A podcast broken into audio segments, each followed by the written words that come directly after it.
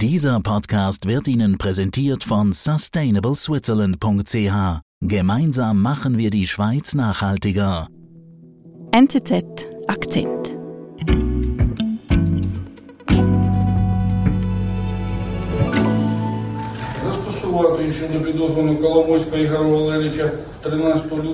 Das ist in einem Bezirksgericht in Kiew Anfang September. Da sitzt ein Mann auf der Anklagebank. Dieser Mann heißt Ihor Kolomoisky. Das ist ein Milliardär und Oligarch. Hm. Er gehört zu den reichsten Männern der Ukraine. Und er sitzt da, trägt ein gelbes T-Shirt, eine blaue Trainingsjacke, mhm. stellt da eigentlich demonstrativ die ukrainischen Nationalfarben zur Schau. Er selbst ist ein rundlicher Typ mit Brille und einem weißen Bart.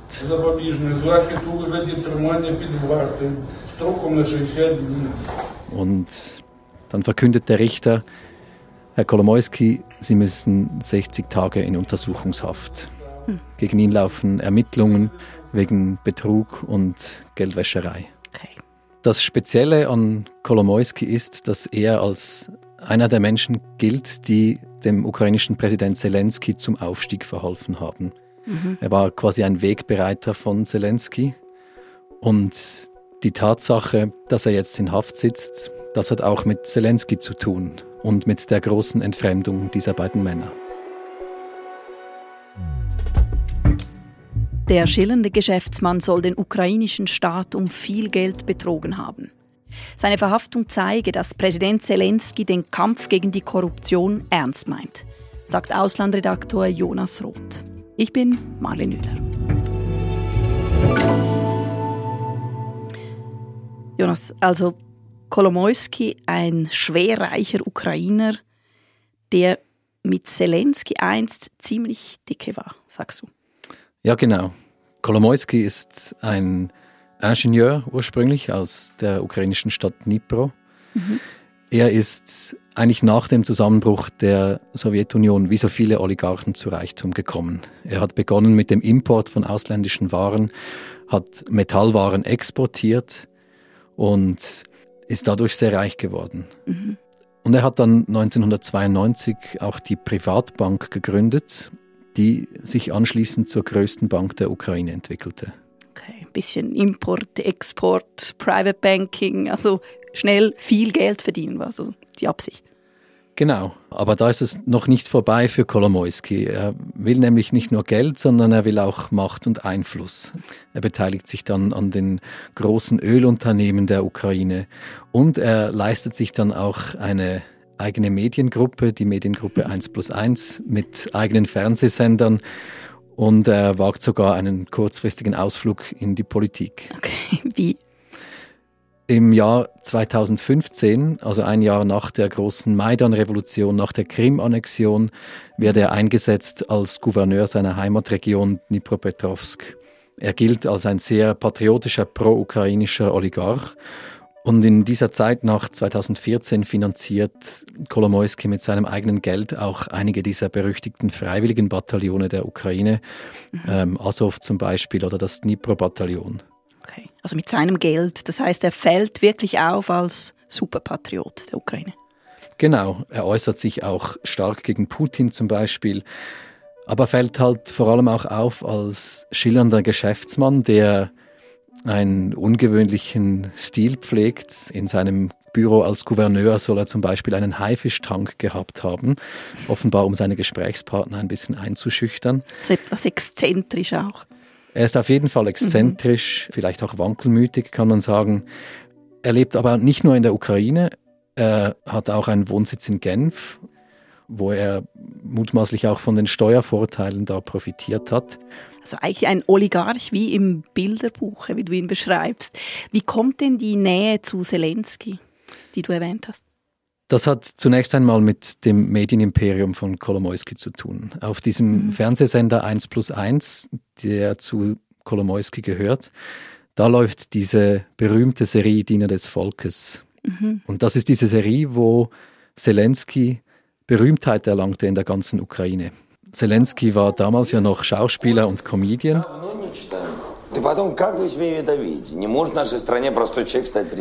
Und hat da eigentlich die Rolle seines Lebens gespielt in dieser Serie, nämlich einen Lehrer, der ganz unverhofft zum Präsidenten der Ukraine wird. Ja, stimmt. Also hat der Fernsehsender von Kolomoisky Zelensky eigentlich eine ideale Bühne geboten. Ja, genau. Also Kolomoisky hat sicher dazu beigetragen, dass Zelensky im ganzen Land bekannt wurde. Und das hat natürlich auch einen Einfluss gehabt auf seine spätere politische Karriere. Mhm. Zelensky tritt ja dann 2019 tatsächlich an als Präsidentschaftskandidat. Mhm. Der Komiker will Präsident werden. Und da heißt es nun, dass Kolomoisky diesen Wahlkampf von Zelensky aktiv unterstützt mit Geld zum Beispiel. Darum haben die Kritiker Zelenskys, zum Beispiel der damalige Präsident Poroschenko, Zelensky auch als eine Marionette von Kolomoisky bezeichnet. Ist denn da was dran? Wir wissen nicht genau, wie viel Geld da wirklich geflossen ist. Es gibt einige Hinweise, so ist zum Beispiel der persönliche Anwalt von Kolomoisky Wahlkampfleiter im Team von Zelensky. Also da gab es Verbindungen zwischen diesen beiden Männern. Und man kann nun davon ausgehen, dass Kolomoisky hier die Möglichkeit wittert, Einfluss zu nehmen auf die Spitze des Staates. Mhm. Doch als Zelensky 2019 dann tatsächlich Präsident wird, ist eigentlich allen schon klar, dass die Geschäfte von Kolomoisky nicht wirklich sauber sind. Okay, inwiefern? Oder was war da?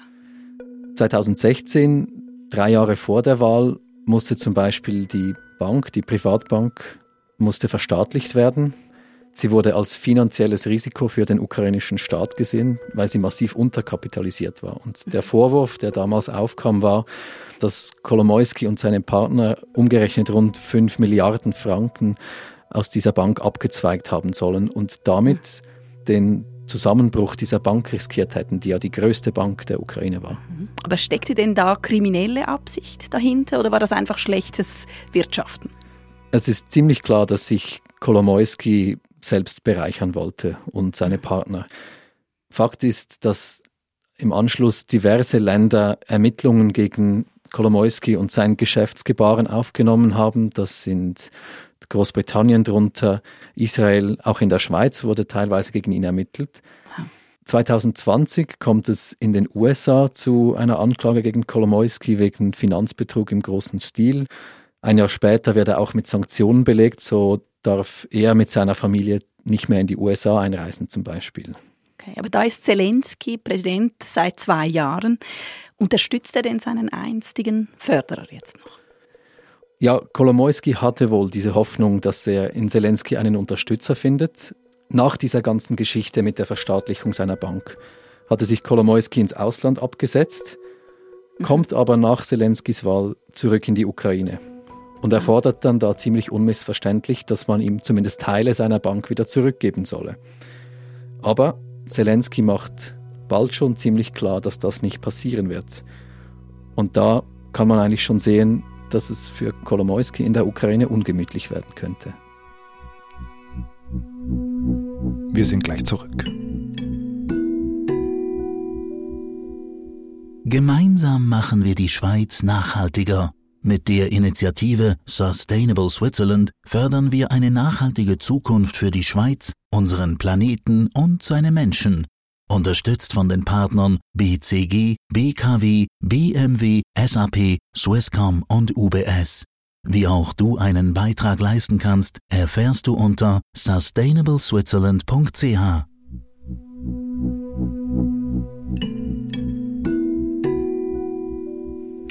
Okay, Jonas, also das heißt, der Bruch zwischen Kolomoisky und Zelensky zeichnet sich eigentlich schon ziemlich in den Anfängen der Präsidentschaft von Zelensky schon ab. Ja, genau. Also eigentlich der erste Schlag für die Hoffnung von Kolomoisky in Zelensky einen Freund zu haben, ist 2020. Mhm. Da verabschiedet das ukrainische Parlament ein Gesetz, das es verbietet, dass verstaatlichte Banken mhm. wieder an ihre Eigentümer zurückgegeben werden. Und dieses Gesetz scheint eigentlich zugeschneidert zu sein auf Kolomoisky. Mhm. Aber damit nicht genug. Im November 2022 entzieht Zelensky Kolomoisky dann die ukrainische Staatsbürgerschaft. Okay, also einfach so oder gab es einen Anlass? Ja, man weiß es nicht so genau, aber mutmaßlich hat das etwas mit den Ermittlungen und der Anklage gegen Kolomoisky in den USA zu tun. Da gibt es einen gewissen Druck von außen, der aufgebaut wird. Mhm. Und es ist mittlerweile ja auch Krieg in der Ukraine seit ein paar Monaten. Geht es also auch um die Unterstützung des Westens irgendwie? Ja, es ist schon möglich, dass Kolomoisky, der ja in vielen Ländern Gerichtsverfahren am Hals hat, jetzt auch zur Hypothek für Zelensky wird. Mhm. Der Oligarch bleibt aber in der Ukraine, doch das Ganze weitet sich in der Folge immer mehr aus. Okay, was passiert? Am 1. Februar 2023, also ein Jahr etwa nach Kriegsbeginn, steht der ukrainische Geheimdienst vor Kolomoiskis Haustür in Dnipro. Mhm. Okay. Sie haben einen Durchsuchungsbefehl dabei und dringen dann ins Haus. Was suchen Sie denn? Sie suchen Beweismaterial zu Ermittlungen, die gegen Kolomoisky laufen. In diesem Fall geht es um zwei der Ölunternehmen, an denen Kolomoisky maßgeblich beteiligt ist. Denen werden Steuerhinterziehung und Veruntreuung vorgeworfen. Und diese Ermittlungen, die laufen bis heute.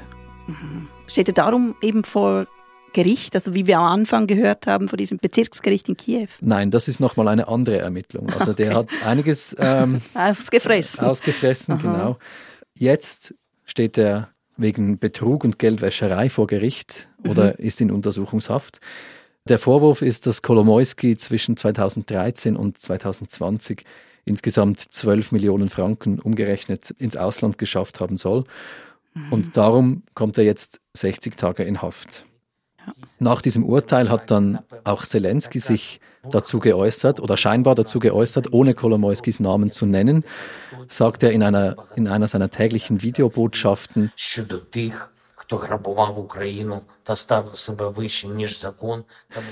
Es gebe keine Rückkehr zu Business as usual für jene, die die Ukraine geplündert hätten und sich über das Gesetz gestellt hätten.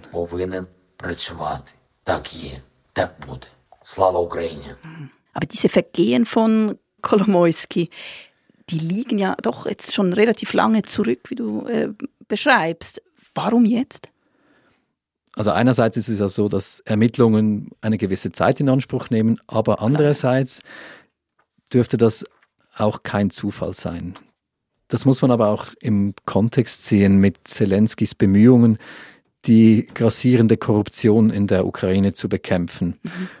Das war ja auch eines der Versprechen, mit dem er im Wahlkampf von 2019 angetreten ist. Ja schon, aber jetzt ist ja mittlerweile Krieg. Ist das wirklich immer noch vordringlich, das Thema? Ja, weil Zelensky denkt nicht nur an den Krieg, er denkt auch darüber hinaus. Er denkt an eine mögliche EU-Mitgliedschaft der Ukraine und da ist eine der größten Bedingungen, hey, ihr müsst eure Korruption in den Griff mhm. bekommen. Mhm. Und so ist die Verhaftung von Kolomoisky, auch wenn sie jetzt nicht unbedingt direkt von Zelensky angeordnet war, auch ein Signal gegen außen. Mhm. Also man zeigt guten Willen. Also Zelensky zeigt, der macht auch vor ehemaligen Weggefährten keinen Halt. Genau. Das einerseits, andererseits gibt es bei dieser Korruptionsbekämpfung auch eine gewisse militärische Notwendigkeit. Da gab es in den letzten Monaten immer wieder Skandale dass sich Leute haben bestechen lassen, dass Leute Gelder fürs Militär in die eigene Tasche abgezweigt haben. Mhm. Das kann man im Kriegsfall eigentlich nicht dulden. Ja. Und kürzlich hat Zelensky auch seinen Verteidigungsminister ausgetauscht. Nicht jetzt, weil Oleksiy Resnikow unbedingt selbst korrupt gewesen war, aber die ganzen Skandale in seinem Ministerium waren dann doch zu viel. Die muss er ja verantworten. Genau. Mhm. Okay. Jonas, was passiert denn jetzt mit Kolomoisky. Er ist jetzt in Untersuchungshaft, die Ermittlungen laufen weiter. Was droht ihm? Ja, also Kolomoisky hat gesagt, seine Kaution von 12 Millionen Franken umgerechnet, die zahle er nicht, aber er will in Berufung gehen gegen diese Untersuchungshaft. Er könnte mhm. also wieder freikommen, aber irgendwann wird es zum Gerichtsprozess gegen ihn kommen. Da ist es wahrscheinlich, dass es zu einer Verurteilung kommen kann. Aber wir müssen auch sehen, dass insgesamt ist Kolomoisky wahrscheinlich einfach ein sehr aufsehenerregendes Beispiel. Doch der Weg zu einer richtigen Bekämpfung und Ausmerzung der Korruption in der Ukraine ist noch lang, weil das ist ein riesiges Problem und da hat Zelensky noch einiges vor sich.